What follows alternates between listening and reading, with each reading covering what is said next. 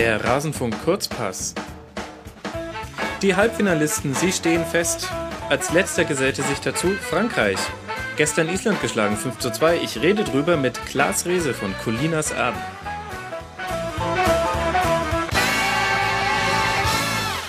Klaas, wie lange haben wir nicht mehr miteinander gesprochen? Hi.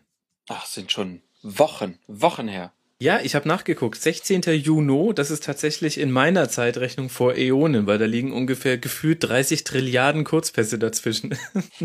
ja, auf jeden Fall ein paar Spiele waren dabei und jetzt sind es nur noch drei. Ja, Wahnsinn. Das ist ähm, jetzt beginnt wieder der Zeitpunkt, an dem man wehmütig wird, finde ich. Ist zumindest ja. bei mir so. Aber ähm, bis Mittwoch, das, das übersteht man. Die Pause ist nicht zu lang. Ja, das stimmt. Ähm, ja, okay, das stimmt. Aber irgendwie jetzt jetzt gehen ja auch so die Geschichten flöten. Ähm, also jetzt zum Beispiel eben Island, das ist ja der, das klassische Beispiel, Beispiel. Jeder wusste, irgendwann müssen die rausgehen, außer sie schreiben eine Griechenland-Geschichte und das ist aber unter den aktuellen Gegebenheiten schwieriger zu wiederholen als damals, wo die großen Mannschaften einfach taktisch noch nicht so weit waren. Deswegen wusste man, sehr, sehr wahrscheinlich geht das irgendwann zu Ende. Und jetzt ist es, und jetzt ist es soweit. Und es geschieht mit einem 5 zu 2 mit 0-4 Halbzeit-Rückstand äh, aus Sicht der Isländer. Und irgendwie denkt man sich, ach, schade. Ja, aber man hat ja die Waliser auch noch dabei. Das darf man ja auch nicht vergessen. Die werden jetzt so ein bisschen vergessen, aber in den nächsten Tagen wird einem auch wieder auffallen, dass mit Wales auch noch eine Nation dabei ist, die auch nicht zu den großen Fußballmächten äh, in den letzten Jahrzehnten gehört hat. Ja, das stimmt. Ich finde, es hat aber noch eine andere Qualität. Allein. Weil sie halt so ein, so ein Bale dabei haben zum Beispiel, ne? Ja, und, und vor allem halt, es fehlt, ähm, es fehlt die kulturelle Geschichte dahinter. Also das quasi, mit dem sich jeder verbinden kann. Also was jeden Menschen anspricht. Wenn du jemanden auf der Straße anhältst und ihm sagst, Insel, 400.000 Einwohner, spielt gegen äh, Länder, die haben allein äh, drei Millionen äh, Mitglieder im Fußballverein und die Insel gewinnt. Dann sagt jeder, ja, ist ja mega. Und dann sagt ja. man doch, ja, und acht Prozent von denen sind übrigens gerade bei dem Turnier. Und dann machen die noch so ein, die haben alle witzige Frisuren, äh, lustige Namen, äh, eine komische Sprache ähm, und haben noch ein eigenes äh, Siegerritual, was sich gerade ähm, über die Lande erzieht. Dann sagen alle, ja, ist ja mega gut. Und bei Vase ist die Geschichte halt, ist auch eine Underdog-Geschichte, aber sie wird halt anders erzählt. Und dann sind die auch noch für den Brexit gewesen. Das, das kann man natürlich als aufgeklärter Europäer, vor allem unseres Alters, wir dürften ja gar nicht für den Brexit sein, Klaas. Das geht ja statistisch gesehen gar nicht. Ähm, dann, das, das sieht man dann schon ein bisschen kritisch. Und dann haben sie eben diesen Gareth Bale mit dabei, der halt bei Real Madrid spielt und der quasi so ein bisschen der Cristiano Ronaldo ähm, in walisischer Ausprägung ist Ach, es, ich finde, es sind unterschiedliche Geschichten. Ja, da hast du auf jeden Fall recht. Also Island war schon besonders. Ich meine, das letzte Mal, dass Island so große Geschichte geschrieben hat, war, als ein Vulkan ausgebrochen ist und keiner mehr fliegen durfte, glaube ich. Ja, da war äh, gerade Republika, das war lustig. Da haben sich viele Leute in äh, Mietwagen kennengelernt. Ja, und meine Freundin damals durfte eine Woche länger auf Bali bleiben, war auch nicht schlecht. Oh, ähm, so schlecht. Nein, aber ist ja äh, schon auch irgendwie diese Geschichte mit den Turnhallen, in denen die trainieren. Und dann kommt jetzt der Präsident und stellt sich zwischen die Fans und dann diese Nummer mit dem berühmten Hu mittlerweile. Ähm, ja, war da schon, war ja, schon schön da habe ich ja Angst, dass du recht hast, Klaas. Du hast getwittert ja. relativ früh im, im Turnier, dieses Hu wird uns durch die Bundesliga-Saison begleiten. Du hast dafür zu Recht Kritik bekommen, denn das Hu an sich ist nicht neu. Das, das gibt es schon. Also zum Beispiel Hansa Rostock-Fans machen das. Äh, wurdest du ja dann auch gleich darauf hingewiesen, dafür, also Twitter ist ja, wenn es für etwas gut ist, dann dafür, dass es äh, Fehler, die man äh, in seinen Tweets hat, sofort korrigiert werden. Nee, ich finde ja immer noch nicht, dass es ein Fehler war. Ich habe ja nicht behauptet, dass sie es erfunden hätten. Aber sie haben es auf die große Bühne gebracht. Ne? Ne? Genau, und da hast du tatsächlich recht, glaube ich. Also ich habe jetzt ähm, in einer Schalte an die Fanmeile in Berlin gesehen, dass dieses Hu gemacht wurde. Einmal habe ich es gesehen mit oh Yogi, ohne Scheiß, Aha. Yogi. Und das andere Mal war es mit Schland. Schland. Ah. Schland. Ah. Un, un, unglaubliche Schmerzen. Klar. Das ist, das ist dann die, die, die Islandisierung. Uh, oh, ah, man merkt einfach, und deswegen kann man die Colinas-Alben so, so gut hören. Diese Gags zwischendurch, die mag ich einfach, klar. Ja, aber äh, ich fürchte tatsächlich, dass du recht hast, dass uns das noch begleiten wird. Ich sehe schon, ja, ich bin gespannt, welcher Verein sich als Bundesliga-Verein sich als erster nach seinen Spielen so hinstellt. Ich tippe mal auf welche, die noch nicht so etablierte Rituale haben. Hoffenheim, Leipzig, irgendwie sowas. Ja, aber wenn es schon bei der Fanmeile angekommen ist, dann zeigt es einfach, dass es ganz fürchterlich wird. Dann musste vielleicht Island auch einfach raus. Vielleicht war es jetzt, vielleicht war es jetzt dann auch einfach zu viel. Ich habe ja auch gehört, die Franzosen haben es vor dem Spiel gestern auch gemacht. Also das komplette Stadion hat gehut. Ähm, ja, wird halt dann immer gerne kopiert, wenn man nichts eigenes hat. Nein, mm, ja, nichts eigenes haben. Ich meine, es gehört halt schon immer dazu, dass halt gute Ideen halt weiterverbreitet werden. Das siehst du letztlich mit jedem guten Gag, der auf Twitter gemacht wird, den du von 15 Millionen Accounts dann zeitgleich gepusht bekommst, weil die alle seltsamerweise alle mit genau dem identischen Kommafehler diesen selben Gedanken hatten.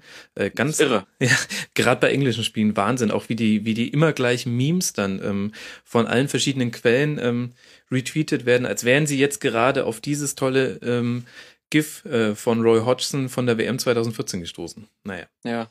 Ich hab, hast du diesen Elfmeter gesehen, wo alle gleichzeitig schießen? Ja, genau. Das war so das Paradebeispiel natürlich, wo Twitter explodierte und alle haben es einfach nur kopiert. Ja, und das Interessante ist, dass der ursprüngliche Ersteller, dieser Ed Kurt Pröbel heißt er, glaube ich, oder Pröpsel, ich habe es nicht ganz verstanden, was dessen Konzept ist. Ich hoffe, er ist eine Kunstfigur. Ähm, dass der eine Variante noch mit allen italienischen Elfmetern ähm, mhm. übereinander gelegt gemacht hat. Und da hat er aber sowohl sein Gesicht als auch sein Twitter-Handle in alle Ecken des Bildschirms gelegt, damit es auch ja nicht mehr rausretuschiert werden kann, so wie es ihm beim deutschen Video passiert ist. Ähm, ja, und damit ist das Video halt dann auch irgendwie schwieriger zu gucken. Naja. Trotzdem, gute Idee. Ja, ja, eben, genau. Die Idee war gut, aber nichts ist äh, kurz, äh, also ähm, weniger langlebig ähm, kurzlebiger, meinte ich, äh, als eine gute Idee heutzutage, Klaas. Das äh, kann ich dir sagen. Ja, aber gerade auf den Fantribünen, also ich, wenn wir uns die Länderspiele dann auch Deutschland gegen Frankreich jetzt im Halbfinale dann angucken werden, dann werden wir leider relativ wenig Kreatives von den Rängen erleben. Je t'aime. Das, ne, das, ja.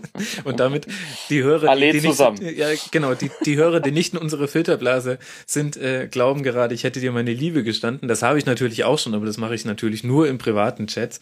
Tatsächlich habe ich äh, auf den ähm, Claim des Fanclub Nationalmannschafts powered by Coca-Cola und ähm, wahrscheinlich hängt da jetzt noch ein TM hinten dran, ähm, angesprochen, den, äh, der uns allen bekannte Ed Marcel Lindenau. Ähm, ja, jetzt musst du aber noch sagen, wie er es schreibt, sonst äh, funktioniert der Gag ja nicht. Ja, je wie äh, J-E und dann Tem mit T Apostroph E-M. Ist ein Mega-Wortspiel. Mega. Und äh, ähm, seine Verwunderung ähm, über darüber, dass dieser Claim gewählt wurde, ähm, wurde gleich ersetzt durch die Freude über zwei Karten für das nächste Spiel der deutschen Nationalmannschaft gegen, ich weiß gar nicht, gegen wen er spielt. Das so stand in der Pressemitteilung. So, ja. Ne? In, in, Hamburg. War eine mega gute Pressemitteilung. Und äh, verstehst du, äh, dieser Fanclub Nationalmannschaft, dann, dann können sie ihn doch bitte wenigstens zu einem der Gruppenspiele schicken, wenn er schon jetzt den Claim sich da aus den Rippen leiert, äh, der dann penetriert wird auf allen ähm, Social Media Plattformen. Aber na, ach, na, egal. Da, ah, fangen wir gar nicht davon an. Da fängt es jetzt auch mit Lizenzrechten an.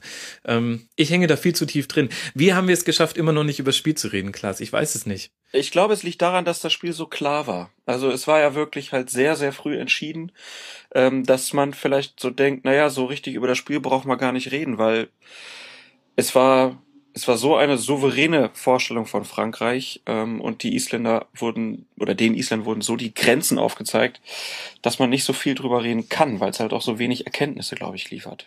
Ja, das ist, glaube ich, der entscheidende Punkt. Die Frage quasi, welche Erkenntnisse nimmt man mit? Aber bevor wir die der mal nachgehen, lass uns dann doch noch mal kurz über den Spielverlauf wenigstens reden. Denn die Franzosen, ich habe es schon gesagt, zur Halbzeit 4 zu 0 geführt. Damit war der Drops gelutscht. Die Sache war durch. Dem hätte sogar Jürgen Klopp zugestimmt.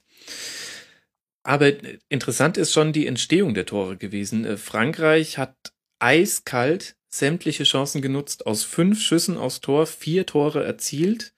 Und ähm, da war eigentlich dann gleich alles mit dabei. Ein langer Ball auf Giroud, ganz leicht abseits verdächtig, aber dann schafft es auch aus spitzen Winkel, ihn ähm, äh, durch die Beine, glaube ich, sogar von Halderson äh, zu treffen. Ja, da sah er nicht so gut aus das erste Mal. Ja, das, äh, das sei ihm, das sei ihm vergönnt. Also das muss auch mal drin sein. Interessant ist äh, viel eher, glaube ich, dann tatsächlich die, die Personalie des Schützen. Giroud hat jetzt das neunte Tor im neunten Pflichtspiel für die ähm, französische Nationalmannschaft gemacht. Nein, im neunten Spiel. Pflichtspiele hatten sie ja so wenige. Ähm, aber und äh, es gab tatsächlich damals, als ähm, der 23er Kader vorgestellt wurde, durchaus auch Stimmen, die gesagt haben, warum soll Giroud einfach äh, eigentlich mitfahren ähm, zur EM? Der französische Gomez. Genau, das ist es. Le Gourmet. ja, ist schon eine sehr ähnliche Personalie. Also hat, hat ja auch mit Arsenal immer mal wieder für einen Lacher gesorgt mit vergebenen Torchancen. Ähm, und Gomez hat ja auch einen schweren Stand gehabt vor dem Turnier und haben beide jetzt ja wirklich überzeugt gehabt. Ne? Umso ärgerlicher, dass einer von beiden nicht spielen kann im Halbfinale. Ja, ja, genau. Das wäre, so, da reden wir gleich noch drüber, ja. würde ich sagen, ein bisschen. Ähm, tatsächlich eben Giroud mit zwei Toren äh, Spieler des Spiels. Außerdem dann, ähm, also es wurden schon viele Geschichten in diesem Spiel geschrieben. Die nächste kleine ähm, war dann der Treffer von Paul Pogba. Das erste Tor seit 19 Spielen für die Nationalmannschaft, also liegt auch schon lange zurück. Ein Kopfball aus ähm, drei Metern Höhe und er sprang zwei Meter höher als sein Gegenspieler, ähm, ohne jede Abwehrchance äh, für die Verteidiger. Das war einfach ein, eine, eine blitzsauber getretene Ecke und äh, Pogba hat jetzt auch seinen Turniertreffer und seinen Nationalmannschaftstreffer. Hat vom Kopfball her irgendwie, ich weiß, völlig übertrieben, aber irgendwie hat es mich an Zidane erinnert. So, es war so ein überzeug, überzeugender Kopfball auch einfach. Ne? Also genau so, wie man ihn machen will. Ja, okay, das stimmt, aber ähm, der, der Unterschied zu Sedan ist damals zumindest die Kopfbälle im WM-Finale 98, die waren alle auf, ähm, auf einer Höhe, die eigentlich zu verteidigen gewesen wäre. Das ist auch ja, der Vorwurf, den die Brasilianer sich damals machen ja. mussten. Ja. Und halt vor allem der erste, wo er da am kurzen Pfosten so reinläuft und das ist, ja, bei, bei Pro Evolution Soccer regt man sich da immer wahnsinnig auf, weil man da nicht verteidigen kann, aber naja. Im, im, im, im echten Leben regt man sich vielleicht im WM-Finale sogar mehr auf, weiß ich jetzt nicht. Ich habe nur eins von beiden schon mal erlebt. ähm, so, dann stand es schon 2 zu 0. Und ähm, tatsächlich ähm, haben sich die Isländer, und das äh, betrifft auch das komplette Spiel, nicht hängen lassen. Warum auch? Ähm, allzu viel zu verlieren hatten sie nicht ähm, und haben auch weiter Chancen kreiert. Ähm, unter anderem auch wieder mal nach einem langen Einwurf. Äh, schon erstaunlich, dass das so schwierig zu verteidigen ist. Sobald quasi der, der Einwurf auf den Mann an der Strafraumkante ankommt und dann ist ja der Plan, ihn zu verlängern. Ab dann wird so unberechenbar, dass es offensichtlich schwierig zu verteidigen ist. Denn wir hatten in der 25. Minute einen Schuss von Bjötvason, der nur knapp drüber ging ist auch ganz interessant, ne, dass man eigentlich ja, also bei den Engländern hat man es ja vor allen Dingen gedacht, wieso haben die das denn nicht äh, sich mal besser angeguckt? Diese Einwürfe haben sie ja nun auch schon in der Vorrunde gemacht.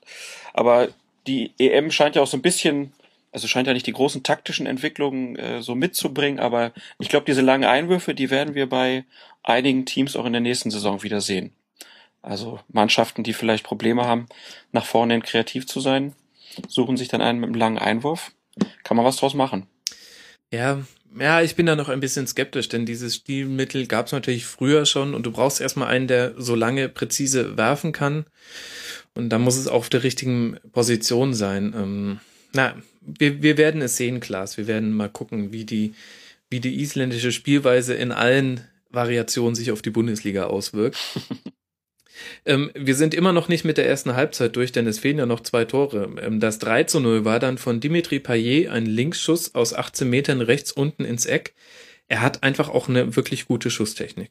Ja, ich bin da ein bisschen verliebt, muss ich sagen. Also gleich nach dem ersten Tor im ersten Spiel habe ich diese Schusshaltung dann auch ein bisschen, also mal ein bisschen im Internet geguckt nach Toren von ihm und er hat da einfach ganz besondere, besonderes Talent irgendwie auch den Körper so zu, zu drehen, dass es einfach immer sehr schön aussieht und der Ball natürlich dann auch exzellent einfach getroffen wird. Ähm, ja, den darf man nicht schießen lassen. Das äh, können sich die Deutschen auf jeden Fall auf einen Zettel schreiben fürs Halbfinale. Ähm, Payet muss man gnadenlos verteidigen, wenn er in diese, in diese Räume kommt. Ja, und die Räume sind vielleicht schon ein Hinweis darauf, warum es Island tatsächlich in dem Spiel nicht so gut gelungen ist, ähm, Gegentreffer zu verhindern diese Räume zentral vor dem Tor, die waren bisher für die Gegner Islands auch nicht so gut zu bespielen. Und mhm. ähm, jetzt haben wir zwar einmal einen langen Ball zum 1 zu 0, einmal einen, einen Eckball zum 2 zu 0, Aber das fand ich schon auffällig, dass dann das 3 zu 0 aus dieser Zone heraus erzielt wird, in der die Isländer allen vorangehenden Gegnern dermaßen auf den Socken gestanden waren, dass die tatsächlich einfach viel über die Flügel kommen mussten. Das hat in dem Spiel nicht so gut funktioniert. Ja, stimmt. Und dann machte Griesmann noch den Deckel drauf, und zwar in der 45. Minute schon. Da brach es ein bisschen auseinander. Ein Konter, ähm, die Isländer weit aufgerückt, ähm, weil sie sich eben nicht hängen ließen. Ein bisschen könnte man auch sagen, vielleicht auch da hat man die, die Unerfahrenheit der Mannschaft gemerkt. Andere hätten vielleicht gesagt, na, mit dem 3-0 jetzt erstmal in die Pause. Aber sei es wie es sei, es gab einen Konter und Griesmann ähm, hat das gemacht, was er auch wirklich in der Saison hervorragend oft gut gemacht hat. Er ist ruhig geblieben, hat ihn entspannt drüber gelupft und dann stand es 4 zu 0 und es war Halbzeit und ganz Frankreich feierte. Ja, da sah der Torwart halt auch wieder ein bisschen unglücklich aus. Ne? Ich glaube, wenn Manuel Neuer oder so dann da aus dem Tor kommt, dann baut er sich da halt anders auf. Dann muss Griesmann halt entweder noch vorbeigehen oder, also den, den wird er nicht überlupfen so. Das, äh, aber macht er natürlich gut. Also braucht man auch nicht. Ja, und er ist nicht kleinreden. Ne? Er ist vor allem auch wirklich die die die ärmste Sau auf dem Platz, ganz ehrlich. Also Natürlich. Da, da hat die Innenverteidigung schlecht aufgerückt. Vielleicht war das auch einer der Gründe dafür, dass dann Adnason äh, raus musste, der Innenverteidiger zur Halbzeit. Ähm, weil meiner Erinnerung nach hat er da vor allem ähm, sich, äh, sich ganz, ganz schlecht postiert und deswegen war Griesmann dann so frei durch. Ähm, es gab aber dennoch zwei Tore. Die zweite Halbzeit ging dann mit 2 zu 1 an Island. Ein Teilerfolg, wie man so schön sagt. ähm, wir haben, äh, wir haben zum, die beiden Tore entstanden so, Sigtorsson oder Sigtorsson heißt es, glaube ich, ähm, äh, Hereingabe, scharfe Hereingabe. Ähm, er ist quasi als erster am Ball aus fünf Metern und macht ihn direkt rein. Und dann Bjarnason in der 83. Minute mit dem äh, 2 zu 5 dann nach einer Flanke mit einem Kopfball aus sieben Metern. Da hat die Zuordnung gar nicht mehr so richtig gestimmt. Kann man aus diesen Treffern und auch den Chancen, die Island kreiert hat, kann man daraus was ableiten, Klaas? Das ist ja so die Frage. Gestern hat der Holger Stanislavski da äh, beim ZDF halt noch diese Tore dann gezeigt und sagte dann auch, naja, es kann halt auch dem Spielstand geschuldet sein, dass die Franzosen da vielleicht nicht mehr so richtig mitgehen. Also beim letzten beim, Tor würde ich sagen, ja, finde ich. Ja, aber auch beim beim 4-1 war es, glaube ich, äh, Griesmann, der halt einen Weg zu wenig macht. Äh, mhm. Dadurch muss dann der Innenverteidiger der Franzosen rausrücken und dann ist halt Platz für ähm, Sigtorsson in der Mitte. Ja, äh, wird man auf jeden Fall natürlich versuchen zu kopieren. Ich glaube, dass äh, die Franzosen auf jeden Fall anfällig sind in der Innenverteidigung. Sie wurden da auch, glaube ich, bisher im Turnier noch nicht so gefordert. Ähm, da müssen sich die Deutschen halt dann auch was überlegen, wo sie die Bälle dann hinspielen, damit sie die, die Abwehr dann auseinanderziehen. Ich glaube, da gibt es auf jeden Fall Möglichkeiten. Ja, also es ist natürlich schwierig. Eigentlich kann man das Island-Spiel nicht als Blaupause verwenden, denn mit Umtiti ja, oder Umtiti hat jemand gespielt, ähm, oh, jetzt kriege ich wieder auf den Deckel, na egal, auf den äh, Le Decal wahrscheinlich. Ähm, hat jemand hat jemand gespielt, ähm, der sehr mutmaßlich äh, nicht äh, auflaufen wird im Halbfinale, denn er war für den gelb gesperrten Rami der Ersatz. Ja, denke ich auch. Da werden sie wieder umstellen. Ähm, aber auch auf den Außenbahnen, also ich weiß nicht, der sagte gestern, dass der Sanya, glaube ich, noch kein Foulspiel gemacht hat im ganzen Turnier. Mhm. Das ist irgendwie auch ein Zeichen dafür, dass er nicht besonders gefordert wurde, würde ich sagen. Äh, und Evra auf Außen ist natürlich ein großer Kicker mit einer großen Karriere, aber er ist auch nicht mehr der schnellste, glaube ich. Also von daher, da gibt es schon Möglichkeiten, da auch ähm, sich Chancen zu erspielen. Mhm. Ja, lass mal vielleicht den Blick äh, nach vorne richten, denn vor allem auch die zweite Halbzeit war dann noch weniger aussagekräftig, als es die erste war, mit Blick eben auf das Halbfinale gegen Deutschland. Man hat so ein bisschen das Gefühl, finde ich, äh, dass dadurch, dass Frankreich in Bestbesetzung antritt, das heißt quasi seit Turnierstart keine Verletzung plus kein gesperrter Spieler und im Gegenzug bei Deutschland mit äh, Schweinsteiger, Gomez, äh, Kedira und Hummels bis zu vier Spieler ausfallen können und bei einigen ist es schon sicher, hat man so ein bisschen das Gefühl, ja, die, die haben sich jetzt quasi leistungsmäßig angenähert. Es wird äh, ein Duell auf Augenhöhe. Ja, ich glaube, die bei den Deutschen ist halt der große Vorteil, dass man noch eine sehr gute Bank hat. Also die Leute, die jetzt mhm. da die Position übernehmen werden, äh, sind ja Leute mit einem außerordentlich großen Talent auf jeden Fall. Ähm, Draxler hat schon seine sehr guten Momente gehabt, der ja würde ich jetzt schätzen, dann auch wieder von Anfang an spielen wird. Vielleicht ein Hövedes in der Innenverteidigung. Hat auch schon gezeigt, dass er auf dem Niveau äh, natürlich mithalten kann in der Innenverteidigung. Defensives Mittelfeld wird natürlich spannend. Ne? Ähm, ich würde jetzt mhm. einfach mal vermuten, dass ein Weigel da vielleicht seine Möglichkeit bekommt. Und man kann natürlich sich dann fragen, ob es vielleicht gut gewesen wäre, wenn der schon mal in der Vorrunde äh, dann mal gespielt hätte gegen Nordirland oder so. Ähm, aber wenn man aus der letzten Saison bei Weigel was lernen kann, dann, äh, dass er selbst bei den größten Spielen ja trotzdem immer noch auf ganz hohem Niveau einfach mitgehalten hat, ohne irgendwie Nerven zu zeigen. Mhm. Äh, von daher, ich, ich, äh, klar hast du recht, die Franzosen sind jetzt mit ihrer Mannschaft so äh, eingespielt, aber ich sehe nicht, dass das Niveau der Deutschen durch die Ausfälle so stark eingeschränkt wird, dass wir mit Frankreich jetzt den großen Favoriten haben. Mhm. Ja, da sieht man vielleicht schon einfach auch die Entwicklung, die die deutsche Mannschaft in den letzten Jahren gemacht hat. Äh, früher hat uns das in äh, Halbfinalspielen, die wir ja beständig erreichen seit 2006, auch eine unfassbare Bilanz, muss man mal sagen. Absolut. Ähm, wurden oft genug durch entscheidende Sperren oder Verletzungen haben dann die Spieler gefehlt, wo man gesagt hat, konnten wir einfach nicht gleichwertig ersetzen. Und zwar würde es jetzt mit einem Schweinsteiger auch schwierig werden. Den kannst du quasi als Figur nicht gleichwertig ersetzen, aber spielerisch kannst du das schon schaffen. Denke ich auch. Ich glaube, es wird halt ganz wichtig sein, dieses, ja, ich sage jetzt einfach mal Viereck zwischen Groß, sein Nebenmann, wahrscheinlich, würde ich jetzt schätzen, Weigel und dann die beiden Innenverteidiger, wie gut die funktionieren. Weil das ist halt, glaube ich, das Feld, was du gegen Frankreich besonders gut verteidigen musst. Genau. So dass die ja. zwischen dem zwischen dem Straf genau das Zentrum dann äh, zwischen Strafraum und äh, so Mittelkreis, dass die da eine gute Absprache haben und da bin ich halt bisher von Groß halt auch sehr begeistert, weil er halt auch ein guter Taktgeber mittlerweile ist. Ne? Also er weiß genau, wann er das Spiel schneller machen muss, wann er mal ein bisschen auch äh, Fahrt aus dem Spiel nehmen muss ähm, und kann da jetzt, glaube ich, wieder mal ein Meisterstück liefern im Halbfinale. Ja, ich könnte mir vorstellen, dass man jetzt tatsächlich dann dadurch, dass mit Hummes ähm, ein wichtiger Aufbau-Innenverteidiger fehlt, ähm, dass man jetzt dann wieder häufiger sehen wird, dass sich Groß zurückfallen lässt im Spielaufbau. Denn dann hast du mit Boateng und Groß zwei Spieler, die den Ball hervorragend von hinten raus verteilen können. Und damit ähm, könnte es dann wieder zu der Situation kommen, dass Frankreich gar nicht erst versucht anzulaufen und quasi einen, einen anzubieten als Anspielstation und den dann zu pressen, ähm, dann, die sind beide so pressingresistent, das ist schwierig. Vor allem dann ja noch im Verbund mit Neuer, das darf man ja nicht vergessen. Der ist ja mal als Backup-Feldspieler im Aufbau immer noch mit dabei.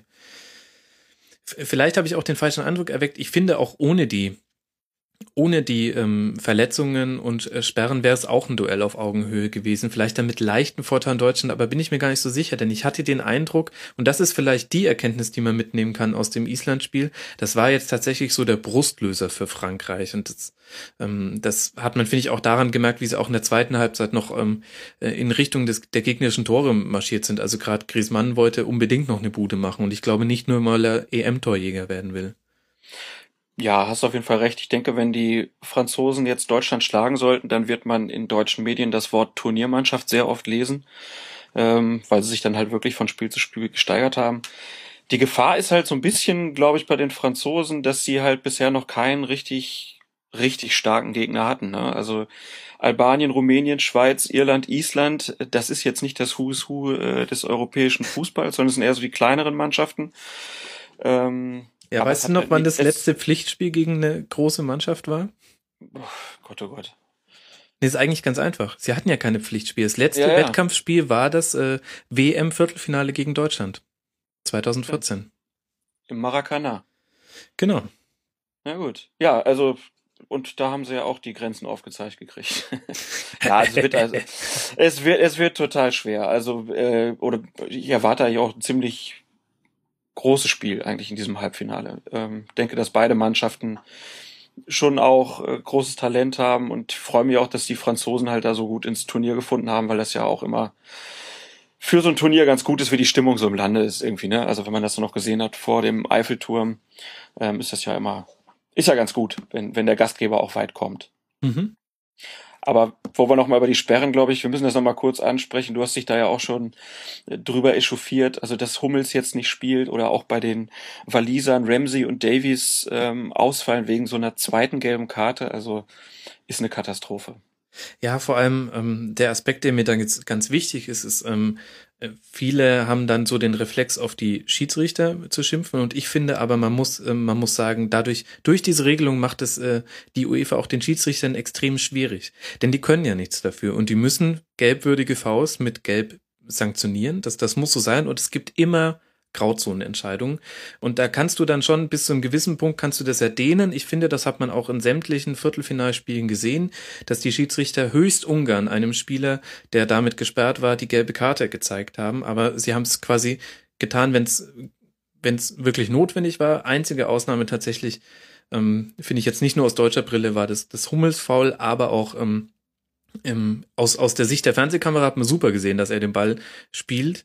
Ähm, mhm. Aber ich glaube mich zu erinnern, dass der, dass Kasai genau auf der anderen Seite stand und er hat es von hinten gesehen und da war es wahrscheinlich dann schwieriger. Sei es wie es sei, ich finde das Schwierige an dieser Regelung vor allem eben, dass dadurch auch den Schiedsrichtern wirklich keinen Gefallen getan wird. Ja, gut, also da wird natürlich jetzt äh, mein Kompagnon bei Colinas Erben, der äh, Alex Feuerherz, sagen, so ein Schiedsrichter, dem ist das ja egal, er pfeift nur dieses eine Spiel. Ach was. Aber äh, ich würde dir da halt aber auch eher zustimmen. Ähm, die wissen schon ganz genau, wer da, wem da eine Sperre droht. Bei der Hummels-Geschichte, da hat man halt wirklich auch mal wieder gesehen, wie schwer das dann wirklich ist. Ne? Also wenn man das in Live-Geschwindigkeit gesehen hat, dann denkt man, oh, hat er den jetzt richtig getroffen? Und wenn er ihn trifft, dann weiß man, dann kriegt er halt gelb. Und das war halt eine, eine Fehlentscheidung. Ne? Und dann ist es halt so ärgerlich, wenn jemand nach, äh, ja, was haben wir jetzt, fünf Spiele, äh, genau. dass man da vielleicht mal zwei gelbe Karten kriegt. Also finde ich jetzt auch nicht übermäßig viel. Also da hätte man halt einfach sagen müssen, okay, wer äh, in der Vorrunde zwei kriegt, äh, der, der muss halt runter und dann erweitert man das Kontingent vielleicht auf drei Genau. Äh, irgendwie so, aber so wie es jetzt ist, ist halt sehr unbefriedigend, weil man halt auch in einem Halbfinale ja schon auch irgendwie den Anspruch hat, da die besten Mannschaften zu sehen. Und also gerade bei den Walisern, ähm, die Ausfälle sind ja schon richtig heftig. Mhm. Ja, absolut. Das wird auch ähm, definitiv das Halbfinale gegen Portugal prägen. Naja, es ist nicht mehr zu ändern. Ich würde mit einer Veränderung da rechnen, hätte man sich vielleicht früher mal Gedanken machen können. Allerdings sind die Fußballfans jetzt auch nicht dafür bekannt, sich viele Gedanken zu machen, wenn es nicht darum geht, wie können wir noch ein bisschen mehr Geld verdienen aus unseren Sponsoren. Gibt es da nicht noch irgendeine Bannmeile, die wir noch einrichten können? Und äh, wie machen wir das? Ähm, ja, und jetzt haben wir das, äh, das lang erwartete Halbfinale Frankreich gegen Deutschland. Ähm, es werden natürlich jetzt alle Referenzen an 2014 rausgeholt. Ich habe gestern auch Toni Schumacher schon zweimal fliegen gesehen. Ja, natürlich, das kommt auch. Ähm, der arme Toni, der arme Battiston, ähm, äh, ich finde es sehr schade, ähm, so aus äh, fußballkultureller Sicht. Wir, es gibt ja noch diese eine, äh, eine solche Geschichte gibt es ja noch mit umgedrehten Vorzeichen. Das war Reikert gegen Völler. Ähm, und da gab es dann wenigstens das wunderbare Versöhnungsfrühstück, zu dem ihnen ja, ähm, ich glaube, ein Margarinehersteller hat die beiden als Testimonials verpflichtet. Und dann gab es quasi ein Frühstück, wo die beiden sich ähm, angeblich dann eben versöhnt hätten. Und da stand halt zufälligerweise diese Margarine rum. Und beide sitzen in Bademänteln da, weil man anscheinend gedacht hat, Sportler, wir wollen anzeigen, es ist ein Frühstück, also müssen die einen Bademantel anhaben. Und das ist ein wunderbares Foto. Und ähm, schade, dass es sowas eigentlich von Schumacher und Battiston nicht gibt, die sich ja auch danach äh, zumindest ausgesprochen haben, sage ich mal, und äh, inzwischen ihren Frieden gemacht haben. Ja, also ich habe jetzt so eine Reportage dann auch nochmal, bei Arte war das über diese Geschichte gesehen und also Toni Schumacher, auch wenn man ihn heute befragt, er ist da, glaub, also die große Empathie höre ich da immer noch nicht raus. Es gab ja dann dieses Treffen, ich glaube auf irgendeinem was ein Rasthof oder so, wo die sich getroffen haben. Es war alles ein bisschen komisch, weil das ja auch praktisch zu politischen Verwerfungen zwischen Deutschland und Frankreich damals geführt hat. Ähm, aber du hast schon recht, also die, die Geschichte äh, hätte man noch besser aufarbeiten können irgendwie. Ja, zumindest würden wir halt dann ein witziges Foto jetzt immer wieder sehen. Denn ich finde, ähm, das ist ja also man muss da jetzt natürlich aufpassen. Wir sind natürlich so ein spezielles Publikum. Wir kennen die Bilder schon tausendmal und so weiter. Aber es ist natürlich vollkommen okay, dass es äh, in der Massenberichterstattung gezeigt wird. Aber trotzdem, ähm, also bei, bei mir setzt da halt schon so der, der Kiefer möchte schon gähnen. ja. ich, ähm, und aber so ist es halt. Dann, dann muss man halt auch dann vielleicht auch einfach mal ausmachen, wenn es was kommt. Das schadet bei dieser EM sowieso nicht. Ach, jetzt sei mal nicht so. Das ist Doch, zwischendurch mal ausmachen schadet nicht. Dafür gibt's spielfreie Tage. Ich fand die furchtbar. die spielfreien Tage, wo ich mir immer gedacht habe, mein Gott, was mache ich denn jetzt heute eigentlich? Ähm, äh, also gut, an den Tagen, wo ich die Kinder hatte, war alles super. da war ich sehr, sehr froh. Aber an den anderen Tagen dachte ich mir, ach komm, jetzt noch so ein Spiel und nebenher ein bisschen Steuer machen, wäre doch super. ab, ab Mittwoch dann wieder. Naja, aber äh, vielleicht zum Abschluss noch. Ähm, ich fand's ganz schön. Erstmal irgendwer schrieb, ne, Island bekommt endlich seinen Zahnarzt wieder. Äh, fand ich so eine ganz schöne Nachricht und äh, Sieg Thorson, der dann sagte, ähm, vielleicht wäre es ein bisschen viel gewesen, die EM gleich im ersten Versuch zu gewinnen. Also von daher, ähm, die Isländer haben das, finde ich, fantastisch gemacht und haben der EM ein hervorragendes Bild gegeben. Und dass sie sportlich jetzt nicht den Pokal holen werden, das war klar, aber ich denke, so rein fankulturell, menschlich haben sie auf jeden Fall zu den großen Gewinnern gezählt. Absolut. Ähm, Island, man muss sie einfach gern haben. Ich, ich würde ja sogar sagen, also wenn wir nach Katar gehen, dann würde ich sagen, nächste WM auf Island. Und alles in einem Stadion. Das wäre doch auch irgendwie mal lustig. Gut, schwierig bei den Parallelspielen, das gebe ich zu. Aber dann spielen halt einfach die einen in der Halle und die anderen draußen. Gute Idee. Oder machen noch die zweiten Halbfinale, die, zweiten, die letzten Gruppenspiele auf den Färöerinseln oder so. Ach ja, das ist, äh, ach, naja, eine schöne Geschichte und wir haben ja noch unseren Underdog. Wir haben ja noch Wales mit dabei und wir hatten ja auch die Ungarn mit dabei. Es war eine EM der Underdogs. Das werden wir alles in, in einem EM-Rückblick sicher auch nochmal thematisieren. Jetzt freuen wir uns auf die Halbfinals und ich muss sagen, äh, vielen Dank, Klaas, dass du dir mal wieder Zeit genommen hast. Sehr gerne, hat viel Spaß gemacht. Ja, freut mich. Ähm, ihr Leute da draußen, folgt ihm auf Twitter. Er heißt Sportkultur und hört unbedingt Colinas Abend. Das ist ähm, der beste Podcast zu Schiedsrichtern. Nein, aber auch so, ein sehr, sehr, sehr, sehr, sehr empfehlenswerter Podcast. Und wir, liebe Hörer, hören uns morgen wieder mit einem Kurzpass. Und dann bin ich gespannt, worum es geht. Ihr wahrscheinlich auch. Bis dahin, ciao.